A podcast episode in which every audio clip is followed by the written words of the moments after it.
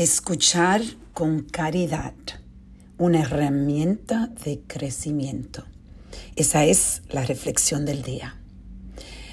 Estaba escuchando a un pastor hablando esta mañana.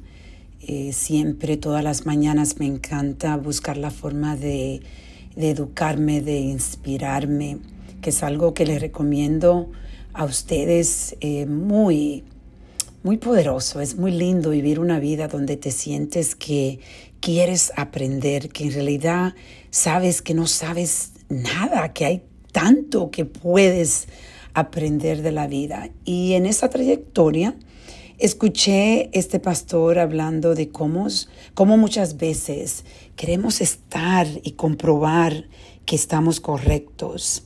Y puede ser que estemos correctos, pero lo que pasa es que el ego se pone en contra de nosotros y empezamos a nosotros a crear eh, desarmonía, a desconectarnos de las personas que queremos porque tenemos que estar correcto.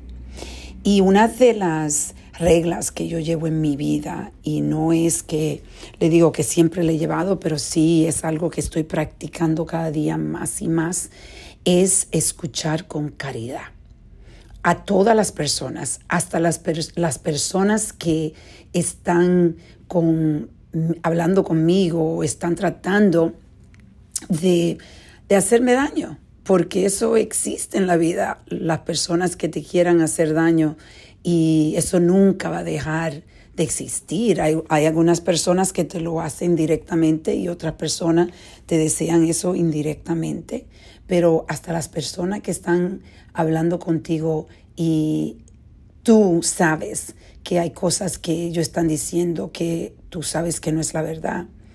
Pero cuando tú escuchas, tú puedes escuchar con caridad.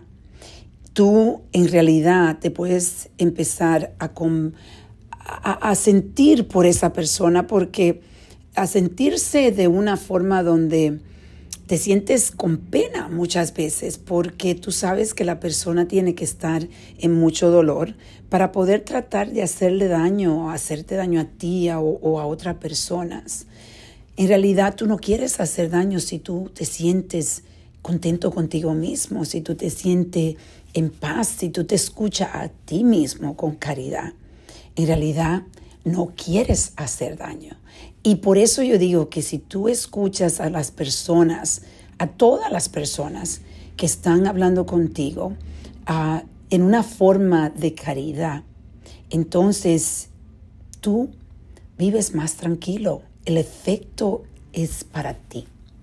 No estoy diciendo que hay veces que uno no se siente frustrado porque, por supuesto, tú puedes sentir la frustración, pero cuando tú estés escuchando si tú estás en, una, en un momento de frustración, es mejor ni siquiera escuchar o hablar con la persona y tú puedes tomarte el espacio para decidir, no voy ahora, no me siento capaz de escuchar con compasión, con caridad.